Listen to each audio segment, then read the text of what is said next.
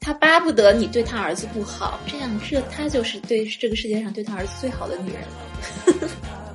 我现在听到的是两个妈在争夺儿子。对，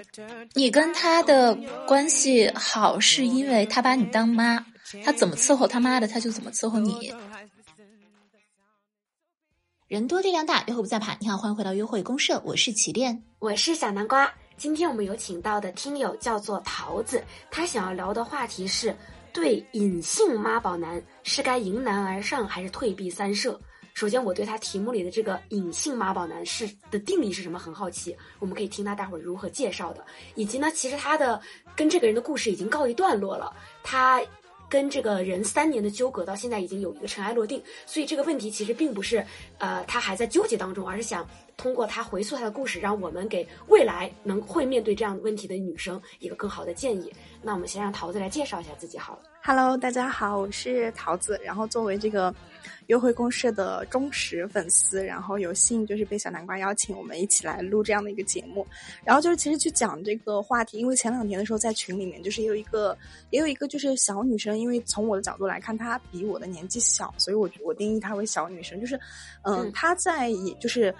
得阳的期间也遇到了，就是说男朋友其实他是很就是介意，就是说。不关心他，但是当时其实我就有有想到，就我有去问他，就是是不是因为这个男生是呃独生子，以及他的妈妈对他的这个溺爱会比较多，然后反思到了我的这个我之前的这一段感情，就是所以我想去跟就是你们深入去聊一下这个隐性妈宝男的情况，就是这个事情。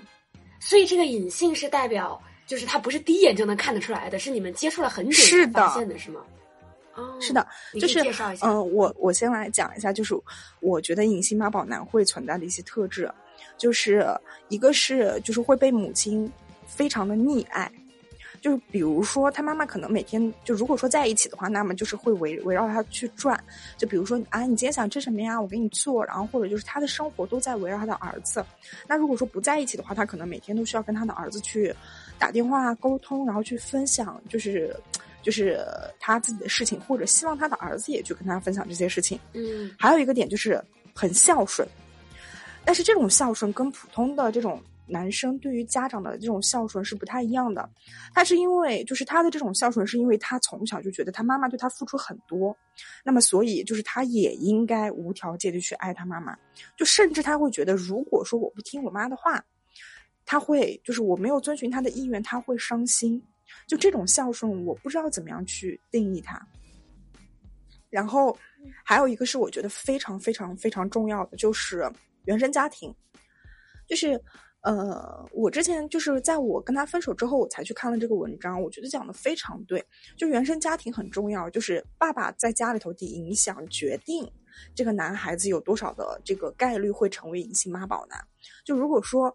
嗯，就比如说他的妈妈，他的妈妈是就是在家里面占就是位置排老大的，那么他的爸爸的影响就会很弱。那么儿子很多的这种三观还有形式都会根据妈妈去走，然后就的确真的就是这样的。因为我这个前对象他的家庭就属于丧偶式教育，就是他们家是他妈做主，他爸爸是没有工作的，然后他们家所有的事情都听他妈妈的。嗯。所以就是说，真的就是深入了解才会清楚，就这个男生到底是什么样的。那么我们怎么显性妈宝男是什么呢？显性妈宝男就是我妈说，我妈说，哎，我妈觉得这个不行。然后，嗯，我妈说，我们如果结婚的话，什么什么什么，就是她会把妈妈挂在嘴上，她不会那么有主见，而且她所有的东西就是你会很容易看出来，而且他就是会，他会。很主观的围绕着自己的妈妈去转，嗯，一个是在表面上事事围绕着妈妈去转，一个是虽然不说，但是你会觉得，在他的心里，他妈是他，嗯，对，非常重要的，谁妈都是他非常重要，就是就是 血缘就是比姻缘重要，重要的那个重要的那个 点可能会有一点不一样，就是我我后来想，哎刚说说一个说一些例子吧，好吧，嗯。OK，就是，嗯嗯，我来挑几件事。就是有一天我们在吃饭，然后当时就是就是吃饭一起看电影，然后就还蛮开心的。然后这个时候呢，他妈妈给他发了好多消息，是他妈妈做了一个饼还是什么，反正就是做了一个吃的，然后他发给了他儿子，然后说啊，这是我今反正大概的内容就是我今天你看我今天学了这个，然后做了这个东西，然后就是就是他发的这这个内容就是在期待等待他儿子对他夸赞。然后，因为当时我们一直在看电视，然后我我俩挺开心的，他儿子就没有回复他。过了一个小时，他妈妈直接打电话过来，然后让他看这个消息，然后来表扬他。然后我当时就觉得很奇怪，就这种感觉非常奇怪。就是就是那个时候，因为我嗯，因为我的家庭教育就是相对来说比较比较独立的，就我可能没有办法去理解就是这种的相处模式，然后。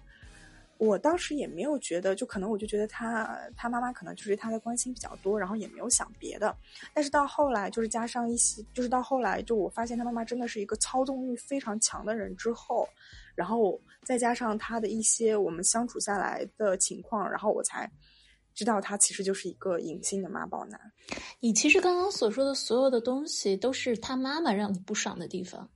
但是你在对呃标题里跟我们提出的东西是。如何对付隐性妈宝男？所以我以为你是要说这个男生他在后续的表现有什么地方？你觉得他这个是他妈妈？这个是就是这个是我觉得他妈妈就是嗯就是比较多的参与到我们的感情里面的事。然后接下来我我来讲就是他是怎么样来面对这件事情的。就是他们家是嗯浙江的，然后呢就是他们家那个城市非常在意就是找本地的。人就是就是结婚对象啊之之类的，然后那个时候，因为我们就是已经在一起了两年，然后父母都已经知道了嘛，然后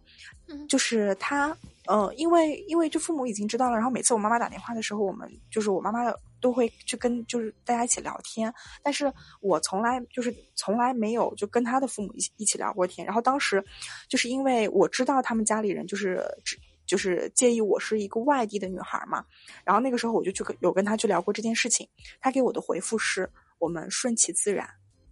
就是他说，就是他讲的，就是说，呃，因为我们家人很就是比较难接受，就是找一个外地的，然后他说我也在跟我的父母去说。他说：“但是我妈说，呃呃，不要讲，因为我奶奶身体不好。他说害怕，就是我奶奶知道我找了一个外地的女朋友之后，会非常的生气。然后我当时就是就是很就是很嗯，然后但是嗯，然后我我当时就第一次、第二次的时候，我就说啊，嗯，好，因为我那个时候也没有想到要结婚。然后再往后，就是我为什么会对他。”嗯，就是从之前相处的情况来看的话，我觉得他就他就是一个就非常独立的人，他工作非常的上进，然后也有自己的圈子，然后对于自己的就是经济也有独立的财产的支配权，然后买车买房啊，以及，呃，但是到后来我就发现他对于买车买房，然后还有就是，嗯，婚姻他是没有自己的这个主见的，就是他会，其实，嗯，从没有主见来说的话，我觉得用另外一个词可能会更合适，就是他。他妈妈在支配他，就是就是在对于买车买房以及结婚上面，他妈妈都是用命令的语气。然后，那么我为什么说他会是妈宝男？是因为他对他对于他妈妈的命令的语气，他不会忤逆，他会选择忍受或者默默的去接受他。嗯。然后当时因为嗯，就是在第一年的时候。当时，嗯，他带我去了他家，但是当时没有见父母。然后我对他们城市的这个好感还是挺高的。然后，嗯，我就在想，如果以后我到这个城市来生活也 OK。然后到第二年，我发现他是妈宝男之后，我告诉他。就是我，我第一次去跟他正式提分手的时候，我跟他讲，我说，因为你，我觉得你解决不了你家里人，而且我不想跟你，就是从他妈的角度，就是说以后是要回到他那个城市去生活的。我就讲，我不想跟你去这个城市生活，因为我没有我自己的朋友，也没有也没有家人，我就是完全去了一个新的城市。如果说我受欺负了，是没有人能够在我身边的。我说我不接受，我就是呃，那么就是我们都就就是如果说要在一起的话，那就在上海。然后当时就是救他。他在上海这个买房的事情，他给到我一个答复，就是让他妈来上海看房子，然后在上海买房。那么就是这一件事情是他有去妥协，就是去跟他妈妈去说，他妈妈也来上海看了房子。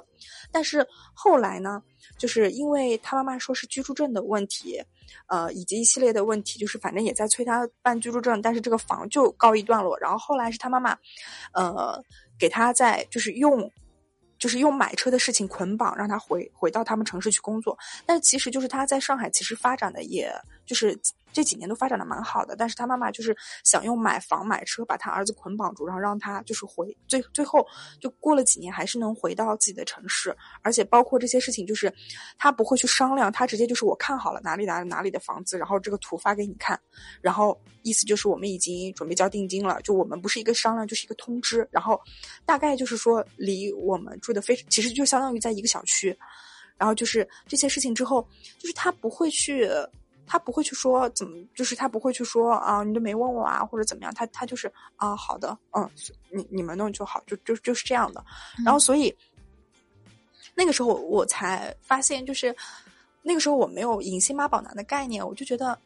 他好像很听他父母的话，就是对于他们的这些意见，他他不会去忤逆他们。但是从我的性格，就是我不喜欢，我就是不喜欢，就是我我可能比从小比较皮，然后。对我爸妈也是，就是我有什么意见就会直接说，然后那个时候就，我我的概念就是他解决不了，就是，然后我也有去跟跟他沟通过，就是首先我不想在你的城市生活，然后我也不想你妈妈介入太多，但是但是他就是解决不了这些事情，然后后来就以分手告终，就是我中间其实也有在。迎难而上的，就是我也有迎难而上的一个部分，就是那个时候我心态很好，就是我把恋爱看，就是看得非常神圣，我觉得没关系，就是如果我们喜欢的话，是可以克服这个难题的。就是如如果就就是我我就觉得，如果他妈妈了解我之后，那我们可能。就是呃，就是了解我之后，然后会发现我可能跟他相处起来也还不错，然后对他，就是对他儿子也还蛮好的，可能就会这个态度就不会那么坚决。我当时是有在这样巴不得你对他儿子不好，这样这他就是对这个世界上对他儿子最好的女人了。啊，真的吗？因为我感觉刚刚听你的故事，就觉得是你们两个女人之间的战争，比如说共同在争夺他儿子的注意力，就他儿子现在在看。我我我之前就觉得我我到底是在跟你谈恋爱还是在跟你妈谈恋爱啊？就是我当时就在想，那个时候因为我觉得他还对我还蛮好的，然后呢，但后来我发现，就是我我我说实话，我到第三年的时候，我为什么会跟他分手？是因为我我我是一个比较敏感的人，我很在乎，就是我很在乎平等。因为因为我妈妈对他非常好，就是我家里人非常尊重就我的感情，然后也对于我喜欢的人是一个非常尊重，就是他也会对这个就是如果我对我的男朋友也会很好，但是我在他们家里面就像一个空气，所以在我心里是一个心结，就最后的半年我没有办法度过这个心结，而且我被弄得精神非常紧绷，因为他妈每天都会给他打电话，然后就这种情况下我只能默不作声，但其实这种这种这种。就是这种情况是让我心里很不舒服的，嗯，就是我我就是我觉得我跟你在一起这么久，然后我还就是被你们家人当做空气，而且他妈妈可以做到的就是有一年在中秋节，然后我，嗯嗯，首先就是我们先拆开他对我，就是拆先拆开他对我好以外，呃，就是他的他对你哪性格，然后以及，呃，先这样说吧，就是他。呃，他以前是一个非常爱玩的人，然后后来就是我们在一起了之后，他是只要一到下班的时间，然后包括他的所有的休息时间都会用来陪我。然后他是一个篮球教练，他是属他是非常爱打篮球的，基本上以前就是下班以后就是会一直打篮球，可能打到九十点。然后因为我我我可能控制欲会有一点强，也就是我非常喜欢，就是你下班就是就比如说你可能休息了，但是我们可能不一定要做什么，但是你要出现在我一在我眼前。然后，嗯，后来他的所有的，我现在听到的是两个妈在争夺儿子。对，对，就是我觉得我以前的恋爱就是非常非常不懂事儿，就我觉得我以前就属于就是付出特别多，把对方看得非常重要。我那个时候我能夸张到什么情况？就是我能够早上七点钟起来给他做饭，每天早上每天早上做饭。然后做不一样的饭。我昨天还在跟我妈说，我说我说我下我说我再谈恋爱，我要装作我什么都不会，因为我发现太懂事真的不是一件好事儿，就是就是我就觉得我到变着花样做饭到底是什么懂事儿啊？在 就是就是我像一个保姆一样，就是我除了是就照顾他的生活，然后什么乱七八糟的东西，就是我觉得我我以前的你像一个妈，宝贝儿，你还像保姆啊？你就是像个妈。他妈妈觉得找到竞品了。对呀，后妈怎么？儿子，你更爱我还是更爱你后妈？妈对你好还是后妈对你好？其实是这样的。哎呀，到最后就是两个妈之间的争夺。嗯，所以这个，所以这这一篇的主题应该叫是好好以，就是二十五岁以后的年纪，应该好好好好对自己的妈还是后妈？嗯，其实不是，我觉得这个纠结，这个症结，其实。我们我们总说婆媳问题的症结 在男人身上，但是我现在想想，我觉得可能不在男人身上，不在男人身上。你觉得大 S 和王大 S 和张兰之间的问题在王小飞身上吗？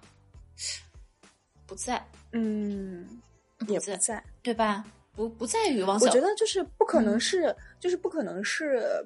一个人的问题，就像它是一个系统的问题，嗯，对。就是我，我妈妈昨天有说的，因为我我有一个哥哥，就我亲哥，然后我嫂子就是跟我妈这件事，就结婚七年是没有过任何争吵的，然后我我妈妈就一直在说我嫂子是一个非常好的儿媳，然后，嗯，然后。就是我嫂子说的是，就是我妈妈是一个非常好的婆婆，就是他们都在说对方，但是我昨天就就就讲，就是说你们两个都是相辅相成的，就是没有一个就是能够完成这么完整、这么就这么这么好的一个婆媳关系，所以我觉得我也有问题。然后呢，就是他妈妈也有问题。我后来反思了一下，我觉得我的问题就是我的占有欲也很强，我的控制欲也很强。嗯，嗯。所以，宝贝儿，桃子，嗯，你今天跟我们梳理了这么多，其实你一开始来的时候说是想说想问一下，如果是我跟小南瓜，我们会怎样做，是吗？对，嗯，我我比较好奇的是，你为什么想知道我们会怎样做呢？因为你已经做出一个选择了，就是我想知道你们怎么样去看这件事情，是因为因为我们当时去分手的时候，我。就是我觉得，因为我当时去剖析过这个问题，如果我拆开他妈妈的，他就是我，我拆开他妈妈，我会跟他分手吗？就是如果说没有他妈妈，我们两个人之间相处下去的话，会分手吗？没有他妈妈，他就不是他呀。对我，我当时就是，如果说只有两个个体不结婚的话，一直谈恋爱是可以谈下去的。嗯。但是如果说要结婚，牵扯到两个家庭，那那就是必然的，就是肯定是不可以的。就可能也可以结婚，但是最后以我的性格和他妈妈的性格，肯定是没有办法，就是就是相处的很融洽。嗯，所以所以那个时候就是我觉得很很难，就是为什么这个世界上会有呃婆媳关系会有就是妈宝男？就我当时。就是其实是分开的时候，我是很不舍的。就是这个不舍，但是我其实，在跟他半年前，我就已经确定了一个时间段，我会跟跟他在这个时间段去分手。嗯，包括那半年，我都有在自己再去做梳理。嗯，就是我一直都很不忍心，就是把三年的感情就是抛开，因为的确这个是我谈的时间最长的一段感情，也是就是付出可能最多的一段感情。其实就是说实话，是很就是内心是很不舍，但是。嗯，因为我觉得，就是如果真的是我们两个的问题分开，那我觉得就真的还还好。但因为最终是因为我，我跟他最后聊到最后，就是他，呃，就是我希望他能够在半年或者一年，因为当时已经在第三年了，就半年到一年内能够把这个问题解决。那么他给到我的是给到我的答复就是，我就是他觉得他妈妈从小照顾他非常辛苦，他不想去忤逆自己的母亲，他觉得这是不孝顺。然后，那么他能给到我的就是，我依旧在坚持，在，呃，就是我依旧在坚持，我在付出努力，但是可能这个时间会比较长，可能再三五年，那我就可能没有办法再等下去。包括，嗯，包括中间就是他也因为这件事情跟他妈妈去打过电话，然后也吵过一次架，然后当时就是吵得很凶，因为我在就是。客厅里面，我有听到，就他就是到后来我发现，就是他妈妈已经不是不尊重就是这个女孩了，而是连他自己的儿子他都不尊重。因为中间他有说过一句话，他说：“你为什么就觉得我就是找一个本地的一定就合适呢？还有就是你为什么觉得我找一个就是呃本地的我就一定会喜欢，我一定能相处的来？”他妈妈的回复就是：“我不管。”就是你一定要找一个本地的，就是外地的是肯定不行。然后当时那一下，我就确定我一定会跟他分手，因为就从我的概念里，就是我觉得解决不了这件事情，真的解决不了，而且用了这么长的时间都没有改善，所以最后就是我跟他分手，就是我说我们就真的就不要耽误彼此，因为中间就是相处到一年多的时候就已经发现了这个问题，我也有就是。就跟他说，就是他那个时候就是心态很好，他就跟我讲，他就说，嗯，没关系的，就是我们一起去努力，然后他就是慢慢的会变好。我说好，然后那个时候我也跟他妈见了面，但是他妈妈是来到上海，然后我们一起见了面，然后包括见面也会给他妈妈准备礼物啊，什么一系列的，然后但到后来发现就是没有办法去变化。但是单从这个人，就是我跟他的相处来说的话，是，嗯，从我的概念上来说是很舒服的，因为我脾气不太好。那么就是他可以就是包容我所有的。你跟他的，你跟他的关系好，是因为他把你当妈，他怎么伺候他妈的，他就怎么伺候你。是的，他就是对于这种有控制欲的，然后又很会付出的女人，他会有好感。哎，很会很会伺候他们，对，这个伺候我是，对，对我刚刚所以你不可能没有他妈呀，他妈就是他的老师，没有他妈就没有如今就是就没有你那美好的三年的回忆，好吗？甚至连他，他是在他妈的手底下成长起来的。甚至连他那个和你在一起，就是那种，呃，我我很痛苦，我和那个就我我会好好的对你，但是我妈这边我也不行。他给他妈也是这种感觉，他喜欢演一个哈，他无心的，但是人就是有心无心，他就就是潜意识里就这样，他的潜意识里就是去演一个很努力孝子。也不，他也孝顺你啊，他也孝顺他妈，他也孝顺你，就是又又很痛苦。他喜欢演这种受害者，他喜欢演这种受害者。嗯，他也会让女人对他无比的，嗯，无比的心疼，然后也和他在一起相处的时候无比的愉悦。其实就是一个控制欲强的人，总会和被控制、喜欢被控制的人就是结合在一起。嗯。那么，所以就是说，他是他是喜欢这种被控制的。呃，我说的有点武断啊，但是我就武断的说，他会被这种女性所吸引。就如果一个女的不控制他，不强，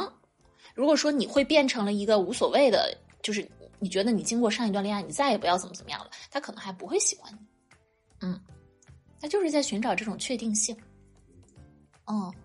是我刚刚也想讲说，桃子刚刚的表达一直让我有种感觉，是他在责怪他的妈妈，觉得是他妈妈破坏了他们两个人的感情。但我觉得其实归根到底还是你们俩之间有问题。就一个是你是想控制，想要在这个战争里去赢的人，他又是一个比较稍微唯唯诺诺、软弱一点，没办法让你一下就赢得漂亮的人。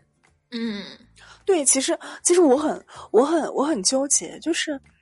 就是他，我觉得他的差距是非常大的，就是。就是对内对外的差距是很大的，就是他在工作中是非常独立，他可以带领整个团队。那么为什么就是他会在亲密关系里会出现这样的情况？就我没有办法去理解。如果一个男的他在工作中也是啊，你没有办法理解啊。我我反而很有对啊，因为很就是这种唯唯诺诺，就是我觉得对内对外会有这么大的差距。他也没有很唯唯诺诺吧，他只是想要做一个大大孝子，他也没有一下子就跪下来，然后对吧？他只是没听我的话，我觉得不至于到唯唯诺诺。而且，嗯，我觉我看了，因为你发来了截图嘛，我了解的不多啊，我只能从截图上面来看。他给他妈发一些问问问，说也没有吧，其实是在做一些隐性的反抗、回避。哎，就对，就是一种消极的反抗。其实他他有想反抗，但是他做这个事情不彻底，因为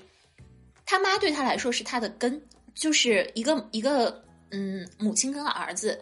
呃，如果能够早早的完成完成分离，这固然好。但是很多时候，他就是因为母亲，呃，因为阴性能量，他会更加的去，呃，我们不说嘛，男人向往自由，女人向往结合。那么阴性能量，他就是更加的去向往不要分开。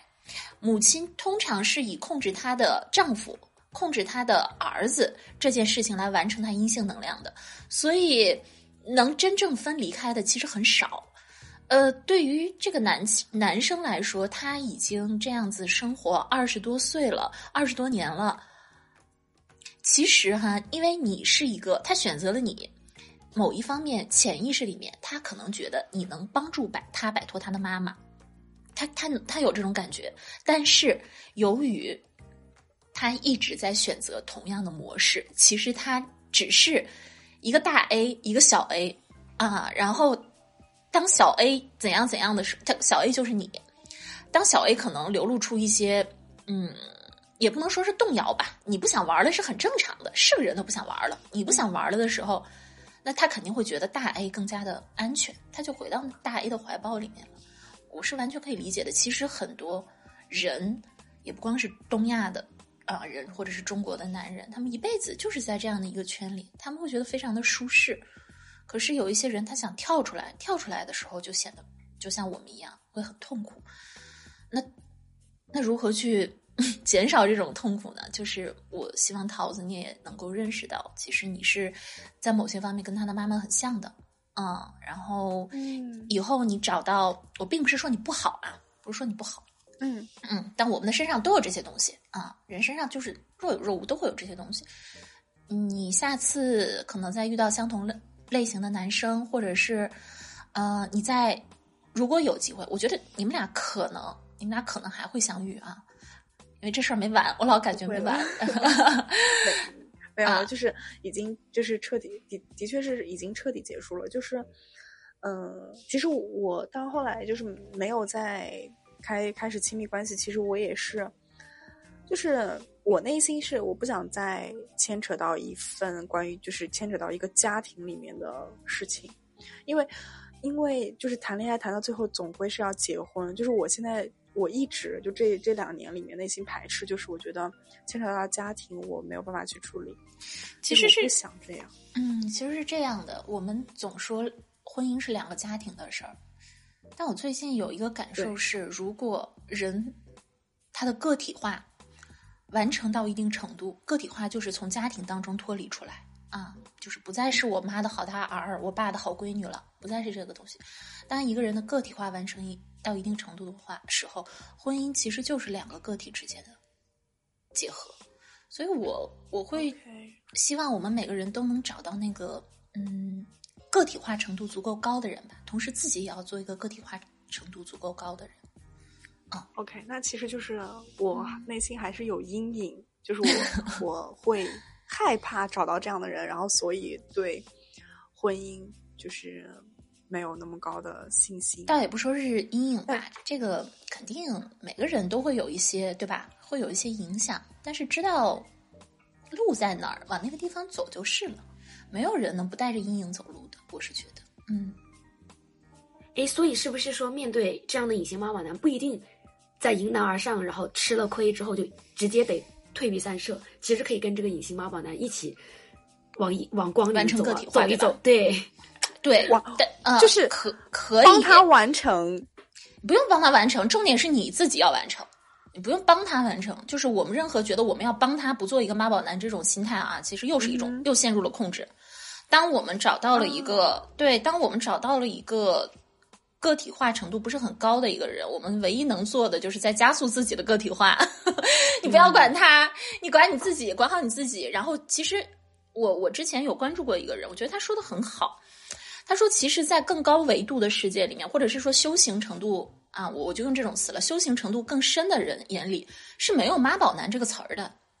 他都没有恋父情节，‘妈宝男’就没有这个词儿。你你，当你给一个人套上了这个名字的时候，其实它显示出的是你内心的很深的一个恐惧。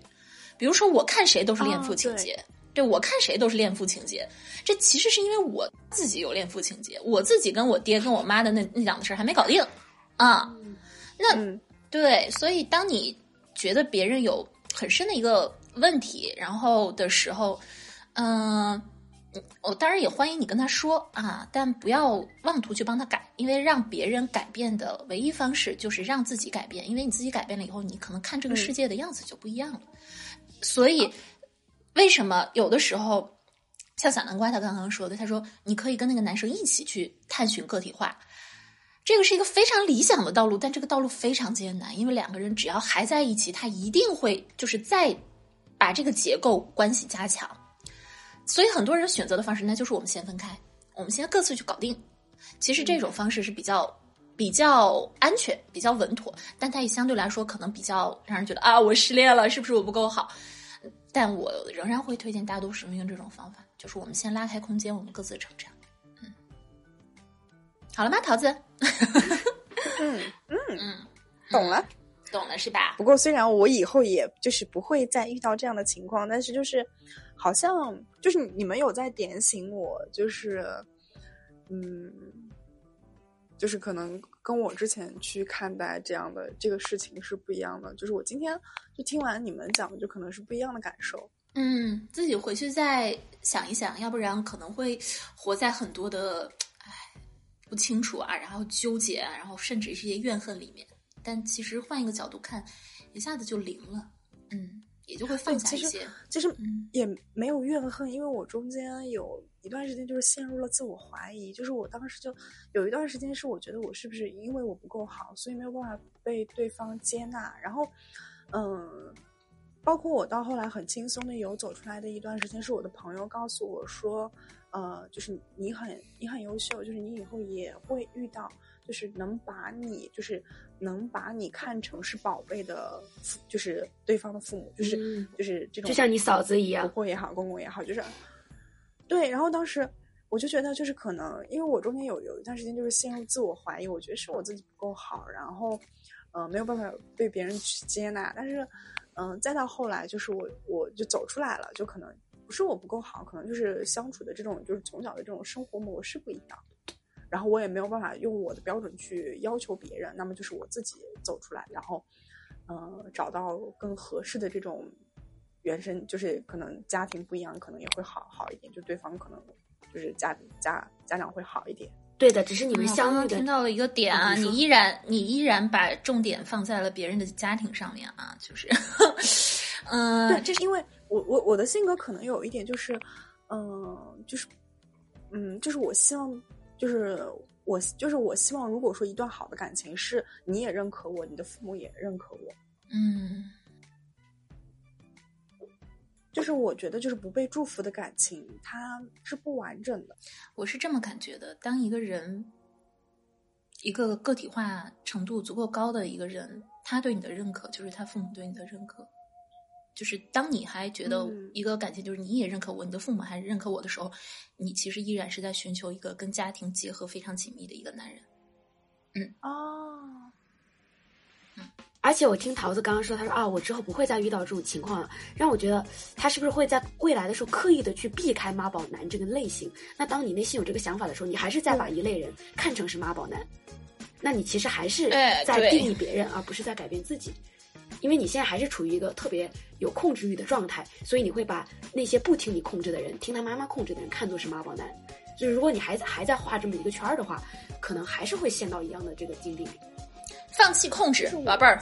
现在我就对你说这四个字：放弃控制。嗯，不再定义，放弃控制，随他妈的，就这样，十二个字。随他妈的。对，哈，此他妈彼他妈，反正就是这样。好了，那我们这期约会公社就到这里了，还真的录了很长时间了。嗯，就到这儿吧，点到为止了，好吗？啊嗯，好。好嘞，好嘞，好谢谢。桃子感谢桃子的参与，也感谢大家的聆好，谢谢你们听我废话这么久，我们下一期拜拜喽，拜拜。再见。拜拜喽，再见。